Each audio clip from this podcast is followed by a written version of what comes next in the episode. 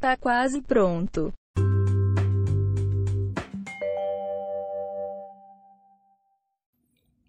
Tirei um tempinho da minha atribulada tarefa de não fazer nada nessa semana pós-carnaval para fazer mais um áudio e pensar se eu vou postar. Que o último que eu fiz eu não postei. Mas enfim. Esses dias eu tava vendo uns casos aqui no bairro que eu moro.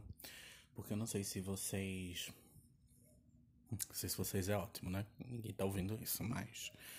É, todo lugar tem lideranças, né? Tem pessoas que se colocam ali naquela posição de liderança, que dizem que vão representar outras pessoas, né? E que dizem que vão lutar pelo direito dessas pessoas. E, infelizmente, não fico feliz de dizer isso, aqui onde vivo, 99,9% das vezes essas pessoas estão tirando ganho da dor do outro vão lucrando com o sofrimento do outro, porque pode parecer incrível e às vezes inimaginável pra gente, mas existem pessoas que conseguem essa faceta de lucrar com o sofrimento alheio. E aí eu fico pensando nessas mentes meio psicopatas que agem por aí, né, na surdinda, na surdinda, que agem por aí na surdina se, for, se fingindo de pessoas muito boas e de pessoas que vão ajudar o próximo, né? Se colocando nesse lugar de representatividade, de eu vou salvar vocês. Na verdade, estão se aproveitando de pessoas em situações de vulnerabilidade, né? Em pessoas em situações de necessidades extremas.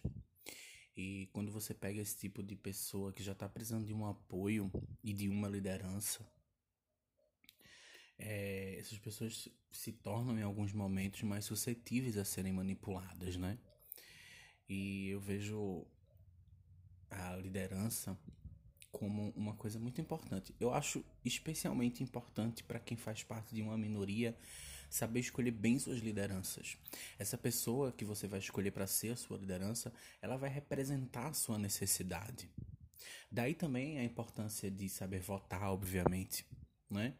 E como essa pessoa que vai representar suas necessidades e representar quem você é dentro de um espaço, já que não podemos milhões de pessoas ocupar salas ou congressos, escolhemos uma pessoa para que ela vá lá representar as nossas necessidades, os nossos direitos, as nossas angústias e as nossas felicidades também.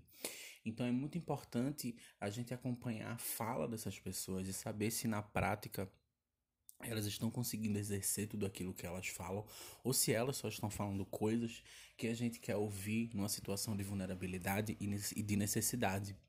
Às vezes também eu fico pensando um ganho que eu tenho aqui, mas abrindo mão de coisas que me representam, de convicções minhas, acaba sendo ouro de tolo, né? E Daí vem essa necessidade de eu saber escolher bem as minhas lideranças, de eu saber escolher bem quem vai me representar. Porque não é só falar, não é só dizer, ah, eu sou, sei lá, militante disso e daquilo, ah, eu represento a classe isso e aquilo, ah, eu vou lutar por isso e aquilo. Não. Eu quero saber da prática, sabe? Eu quero saber do dia a dia, do que você faz efetivamente para modificar a vida dessas pessoas que você diz que lidera.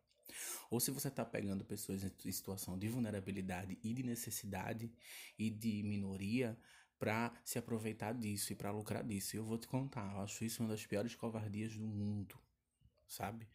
Eu acho isso fraco, eu acho baixo, eu acho de uma falta de inteligência e de maturidade sem igual, sabe? Eu comparo isso com muitas atrocidades que eu não vou nem ficar citando aqui por motivos óbvios, mas são pessoas que não têm pena, sabe?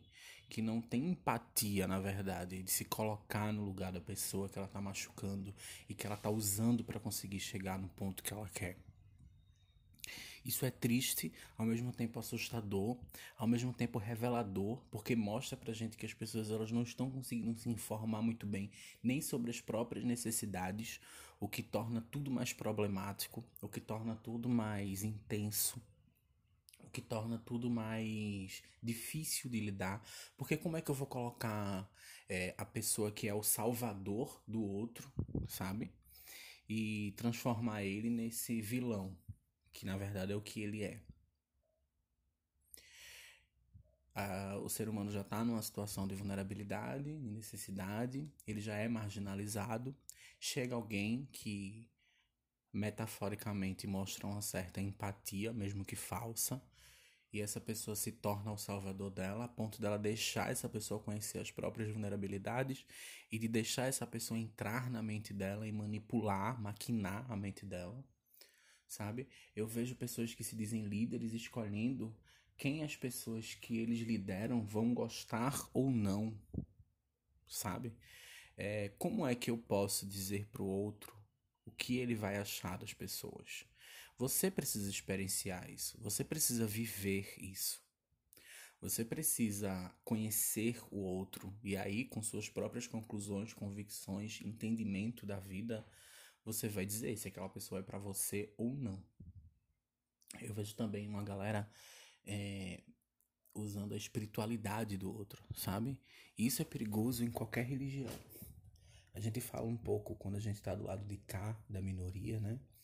Sobre os cristãos e sobre o, principalmente os protestantes, né? Que realmente utilizam a dor das pessoas para lucrar, né? Tira um pouco que essas pessoas têm para enriquecer. Mas isso é iminente não da religião, mas do ser humano. E esse tipo de ser humano vai agir assim se ele for espírita, católico, é, cadecista, é, testemunho de Jeová, um bandista, candomblessista, enfim. As pessoas que têm essa tendência de se aproveitar, mascarando esse aproveitamento do outro como liderança, como representatividade, vão fazer isso independente do lugar que elas estejam, da fé que elas exercem, sabe? Da sigla que elas representam, do lugar que elas estão.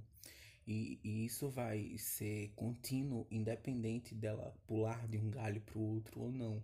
Eu acho que é muito mais uma responsabilidade que a gente tem que ter consigo mesmo, de entender o quão importante é se você vai escolher, saber escolher bem uma liderança. Saber escolher bem a pessoa que você vai deixar manipular sua fé, que você vai deixar manipular seus posicionamentos políticos e se você vai permitir que essas pessoas manipulem tudo isso. Sabe? Aprender a votar no vereador, aprender a votar no deputado, aprender a votar no presidente. Saber que o seu voto tem que representar a sua necessidade. Saber que você precisa conhecer a vida política dessas pessoas. Saber que você precisa saber a função dos três poderes. Saber que você precisa entender como funciona cada cargo desses de senador, de deputado federal estadual, de presidente, de ministro, de vereador, de prefeito, sabe? Independente desse, de, da, do seu voto ser municipal ou federal. Você precisa conhecer política para saber escolher bem suas lideranças nesse sentido. Entender bem sobre quem você é, adquirir autoconhecimento saber como funciona a sua espiritualidade, saber como funciona o seu eu, saber quais são as suas necessidades, porque acho que a espiritualidade, apesar de eu não exercer a minha, não acredito muito em nada, mas acho que a fé é uma coisa muito íntima, sabe? É a sua maior vulnerabilidade, a sua fé. É onde você deposita a sua esperança, é onde você é onde você tenta curar suas angústias para quem pratica, para quem tem fé. Então você escolher um guia para sua fé é uma ação muito importante na sua vida. Você não pode depositar algo tão íntimo nas mãos de uma pessoa que você não conhece bem, que você não sabe se exerce tudo aquilo que ela fala, que você não sabe se coloca em prática todos os ensinamentos que ela diz que tem e que ela diz que vai te oferecer. Porque falar em nome de uma entidade que ninguém vê, que ninguém ouve, sabe? Para dizer coisas que vão modificar a sua vida, que vão manipular o seu dia, que vão dizer como você vai agir com as pessoas, que vão dizer como você vai agir consigo mesmo, que vai modificar o seu bem-estar, que vai modificar o seu sua autoestima, é uma coisa muito séria, sabe? É uma coisa muito intensa, Você precisa entender bem como você funciona e como funciona a fé que você quer exercer antes de escolher uma liderança para ela. Assim como você precisa conhecer as suas necessidades, sabe, o seu lugar no mundo, o seu local de fala, o seu lugar dentro de alguma sigla ou de, dentro de algum movimento social, sabe, para saber votar, para saber escolher os seus líderes políticos. E mesmo dentro da militância que não é partidária, Saber se aquela pessoa que está tentando te representar realmente representa a sua necessidade, passa pelas coisas que você passa, e se nunca passou, tem empatia para e a sensibilidade para entender como você funciona. Porque afinal de contas ela é a sua liderança. Como eu disse e venho repetindo, ela representa as suas dores e as delícias de ser o que você é. Eu vi esse exemplo na prática de pessoas destruindo a vida das outras só pelo bel prazer de que podem fazer isso, em nome de um Deus ou em nome de um posicionamento político para obter lucro, sabe? Eu já vi líderes religiosos tendo suas contas pagas pelos fiéis que estavam com as contas atrasadas, sabe? Eu já vi líderes políticos é, voltando para casa de carro particular quando as pessoas que eles estavam liderando estavam indo a pé só para participar daquele momento. E quem pagou essa condução foram essas pessoas que estavam indo. Eu já vi pessoas de, de lideranças é, militantes, segundo elas, fazerem coisas para a comunidade que elas vivem e, na verdade, quando a própria comunidade chegou, essas pessoas se calaram, sabe? esconderam as bolsas, desligaram os sons, porque na verdade não era sobre aquela comunidade, sabe? Era para dizer que era sobre aquela comunidade. Então, quando a gente fala, aliás, então quando eu falo, temos que saber escolher bem nossas lideranças, é sobre isso. É sobre não se decepcionar depois que o presidente que você escolheu sancionou uma lei que vai contra todos os seus pensamentos sabe? É sobre não se decepcionar quando você vê que o seu líder espiritual está indo contra tudo aquilo que ele disse que era. É sobre não se decepcionar quando você vê as pessoas do seu movimento político, social, sabe, a favor das minorias, tá indo contra tudo aquilo que ele diz que é, sabe? Eu vejo pessoas, por exemplo, trabalhando com crianças e adolescentes e mantendo relacionamentos com essas crianças e com esses adolescentes. Quando é que a gente vai acordar para parar de romantizar a pedofilia, por exemplo? sabe? Eu vi um dia desses uma artista local aqui da minha cidade dizendo que foi estuprada muitas vezes pelo líder espiritual dela. Sabe? Essas pessoas precisam ser identificadas, a gente precisa falar sobre isso e aprender, repito, a escolher as nossas lideranças.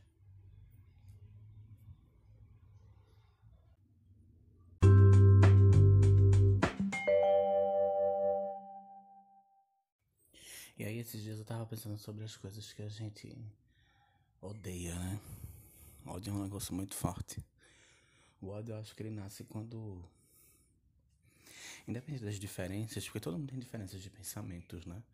Mas eu acho que independente das diferenças e dentro dessas próprias diferenças, eu acho que ele nasce quando o pensamento do outro, a atitude do outro vai contra o nosso bem-estar ou ameaça a nossa forma de viver, né?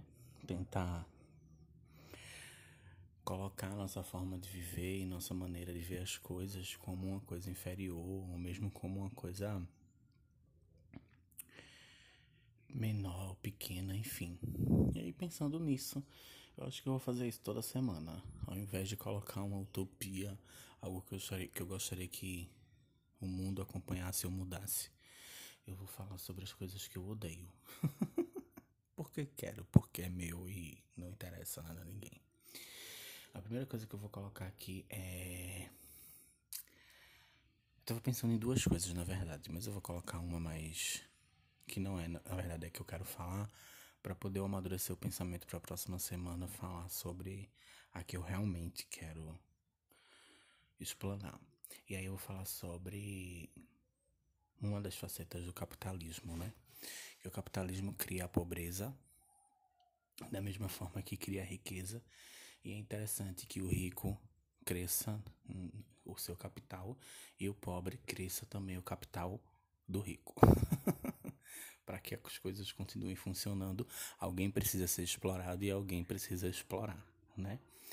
E dentro desse sistema capital, que eu acho que vai ser tema de algum programa em algum momento, vou falar sobre capitalismo, mas não vai ser hoje. Aliás, não completamente hoje.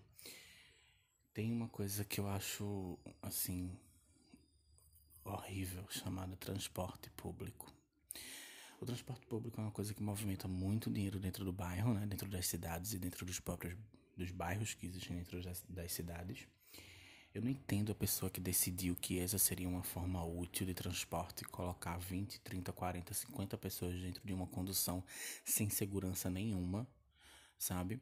Com um motorista que é, se desdobra em dois ou em três para cumprir uma jornada de 20, 30 horas, às vezes, para conseguir ganhar uma grana a mais, para fortalecer o, o, o, próprio salário e assim fazer a máquina capital mover. Esse cara muitas vezes exausto, muitas vezes com problemas físicos já devido a essa exaustão, conduzindo 20, 30, 40, 50 pessoas dentro de uma condução que tecnicamente é pública, mas não é, porque são empresas privadas que fazem isso. E todos os anos essas empresas conseguem aumentar o valor das passagens, mas não aumentam a qualidade do transporte, não aumentam a segurança, não aumentam o conforto, não diminuem as, as, as, as cargas de trabalho dos profissionais da área para que eles possam trabalhar menos e assim trabalhar melhor. E aí você entra ali dentro daquele lugar apertado, dentro daquele lugar com várias pessoas totalmente diferentes de você e ao mesmo tempo iguais, porque estão indo cumprir o mesmo propósito que é fazer a máquina capital girar. E tá todo mundo meio que insatisfeito, mas ninguém sabe muito bem por quê, porque não é pensado muito bem a fundo o motivo daquilo ali funcionar, o motivo de estar tá passando por aquilo ali, sabe? E me lembra um pouco é, como as pessoas eram transportadas há tempos atrás, sabe, coletivamente. É... E assim ainda é feito até hoje. E eu não tô falando aqui de navios negreiros ou de nada do tipo, mesmo porque a, o, o esquema era outro, é, apesar de que ainda há um certo sofrimento e de que a maioria das pessoas que estão nesses transportes públicos são pessoas negras mas os navios negreiros eram foi, um, foi uma chaga da humanidade que impactou muito mais, né? Mudou a rota de alguns tubarões, de alguns peixes, tubarões carnívoros para aquela rota onde os navios passavam, porque os negros que morriam eram jogados ali e serviam de alimentos para ele. E essa rota foi modificada até hoje. Esses tubarões fazem essa rota até hoje, esperando essa alimentação. Quer dizer, o impacto ambiental também houve. Aqui eu estou falando realmente do sistema capital, de como ele oprime, de como ele explora, de como ele faz realmente questão de colocar o pobre no lugar dele de pobre, sabe? De pagar para ser conduzido para o lugar que ele vai trabalhar e enriquecer uma outra pessoa, sabe? E dentro dessa condução que ele está indo, é um lugar apertado, é um lugar que não é seguro, é um, um, um veículo velho, sabe? Quebrado com um profissional cansado conduzindo aquilo ali, sabe? Um monte de pessoas insatisfeitas que não sabem, como eu disse muito bem, por quê. Acho que hoje o meu primeiro ódio é sobre isso. E além disso, sobre como as pessoas não conseguem dar significado a essa insatisfação, sabe? E aí acabam brigando entre si, sabe? Aí acabam empurrando o outro sabe? E se culpando, porque se eu culpo o meu igual, que tá ali passando pela mesma coisa que eu, eu tô jogando essa culpa pra cima de mim também, sabe? E aí acaba se culpando, se colocando nesse lugar de vilão da história, ao invés de culpabilizar a pessoa real, sabe? A pessoa que realmente tá fazendo aquilo. No fim das contas, o dono do, do, do seu trabalho, da sua obra-prima, da sua condução, e aí do seu lazer, como eu falei na semana passada, porque isso também se reflete no carnaval, são essas pessoas que obrigam você a ter uma subvida e uma subcondução.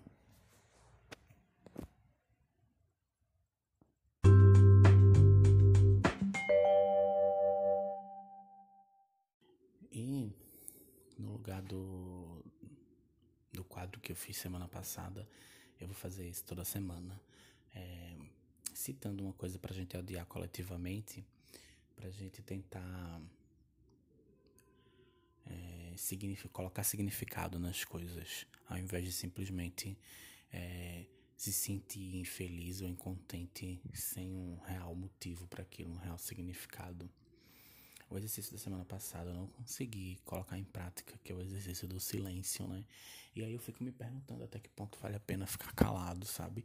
E até que ponto vale a pena falar. Será que você realmente se comunicar em todos os ambientes que você vai e dizer as coisas que você pensa vai funcionar?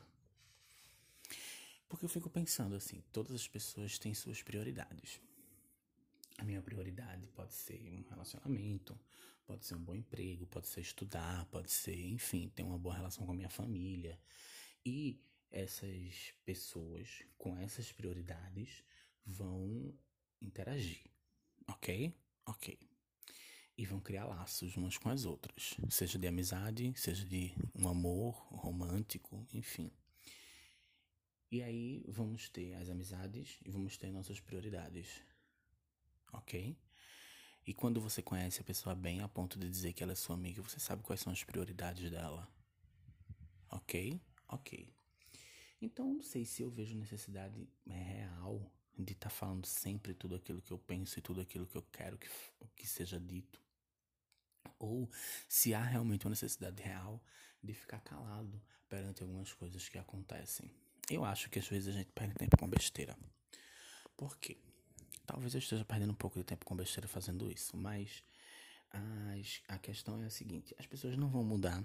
Você tem que saber com quem você se envolve, mas isso não significa que você tem que invadir o espaço dos outros, sabe? Vasculhar as conversas, é, ver as bolsas, enfim. Você tem que realmente deduzir, use sua inteligência para isso, use sua, use sua capacidade psicológica para isso. E a partir do momento que você conhece as pessoas com quem você convive, é que vem aquele impasse de eu vou continuar convivendo com essa pessoa ou eu vou me afastar dela e procurar outras pessoas para conviver ou realmente aprender a conviver é, sem ninguém ao meu lado, porque posso com certeza conviver sozinho. E aí, a partir do momento que você conhece essas pessoas, a partir do momento que você sabe quem elas são, as atitudes delas em alguns lugares e em alguns momentos vão se tornar um pouco previsíveis. Então, essa decepção que a gente sente com a traição de uma pessoa que se tornou previsível pra gente é realmente uma decepção com ela ou com a gente porque insistiu nisso? Eu acho que é, a gente também tem que praticar esse exercício de deixar as coisas passarem, sabe? De deixar as pessoas irem embora também, quando elas não quiserem mais ficar próximas da gente e de colocar essa coisa na cabeça de a minha prioridade é essa. Eu não posso permitir que outra pessoa com a sua própria prioridade, que não é necessariamente boa ou ruim para mim, mas eu não posso permitir que essa pessoa me atrapalhe, entre aspas, na minha jornada, sabe? E, é, sobretudo, óbvio, vão ter pessoas que vão realmente tentar te jogar para longe das tuas prioridades, sabe? Essas pessoas realmente merecem distância de você. Mas existem pessoas que não estão tentando fazer isso. Existem pessoas que simplesmente estão vivendo suas próprias prioridades, sabe? E uma coisa muito perigosa que eu vejo as pessoas fazendo e que não vai trazer felicidade, porque eu também já tentei fazer isso, é colocar as suas prioridades, as suas necessidades e as suas coisas, sabe, seus objetivos nas mãos dos outros. É muito difícil você conseguir obter felicidade é, imaginando uma ideia de plenitude, de felicidade, de felicidade mesmo, de realização, sabe? Apenas com a presença de uma outra pessoa ou com a idealização de que uma outra pessoa vai realizar isso para você. Eu acho que isso a gente vê muito nessa busca pelo príncipe encantado, pelo homem ideal, ou pela mulher ideal, ou pela princesa encantada, sabe? Sobre essa idealização de família tradicional que a gente já viu por N motivos que não funciona, né? Porque se funcionasse não tinha feminicídio, não tinha é, mulher sendo estuprada pelo próprio marido, né? não tinha violência doméstica, não tinha relacionamento abusivo, não tinha ciúme, né? Que o ciúme é uma ideia completamente contrária do amor, né? É, o ciúme é uma ideia de posse. Então acho que cabe ressignificar algumas coisas, algumas relações e alguns sentimentos do que é prioridade para você, sabe?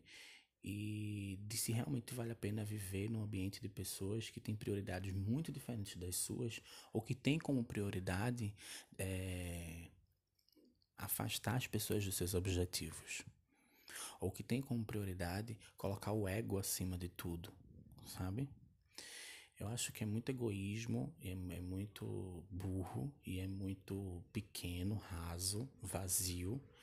Eu resumi as pessoas a, a isso que eu tô fazendo agora, sabe? De, ah, fulano tá tentando diminuir o outro.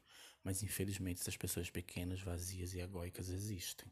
E a gente tem que saber identificar elas para não se surpreender com atitudes que elas possam ter em relação à nossa vida. Sabe? A minha vida inteira eu vi, ah, porque é, Bruno é doido, sabe? Porque ele se afasta dos outros. Mas eu acho que quando eu acho não, quando eu me afasto dessas pessoas é quando realmente eu paro para analisar quais são as minhas prioridades. Quais são as coisas que eu quero para mim, sabe? Eu acho que as relações interpessoais, as relações entre pessoas, elas são muito importantes para gente. a gente. O ser humano precisa socializar. Então, já que eu preciso socializar, já que eu tenho a noção de que isso é tão importante, eu preciso escolher as pessoas com quem eu quero socializar. Percebe? Para que eu não tenha esse tipo de arrependimento e decepção. Porque quando eu me decepciono com alguém, eu me decepciono comigo mesmo, porque eu não consegui ler aquela pessoa.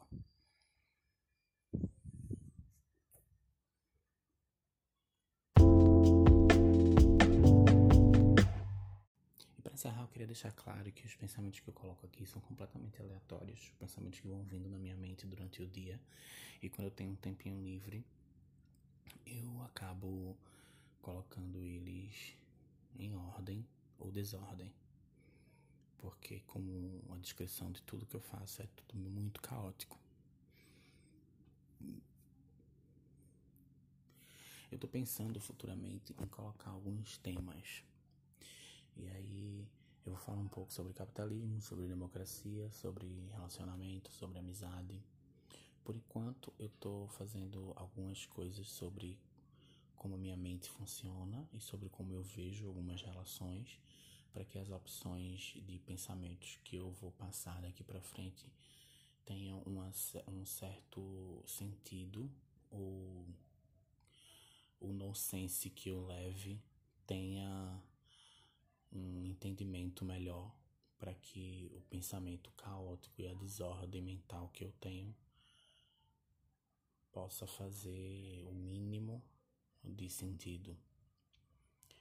É, então, de antemão, agora esses primeiros realmente vão ser sobre apresentações e tudo isso que eu for falando são gatilhos que o meu dia a dia vai me trazendo, que as minhas relações vão trazendo e aí eu acabo anotando, guardando na mente ou salvando no bloco de notas para depois reorganizar esses pensamentos ou desorganizar esses pensamentos quando eu faço essas pequenas inserções de gravações. Por enquanto é isso. Esse foi mais conturbado do que o da semana passada, mas eu prometo piorar. Beijo.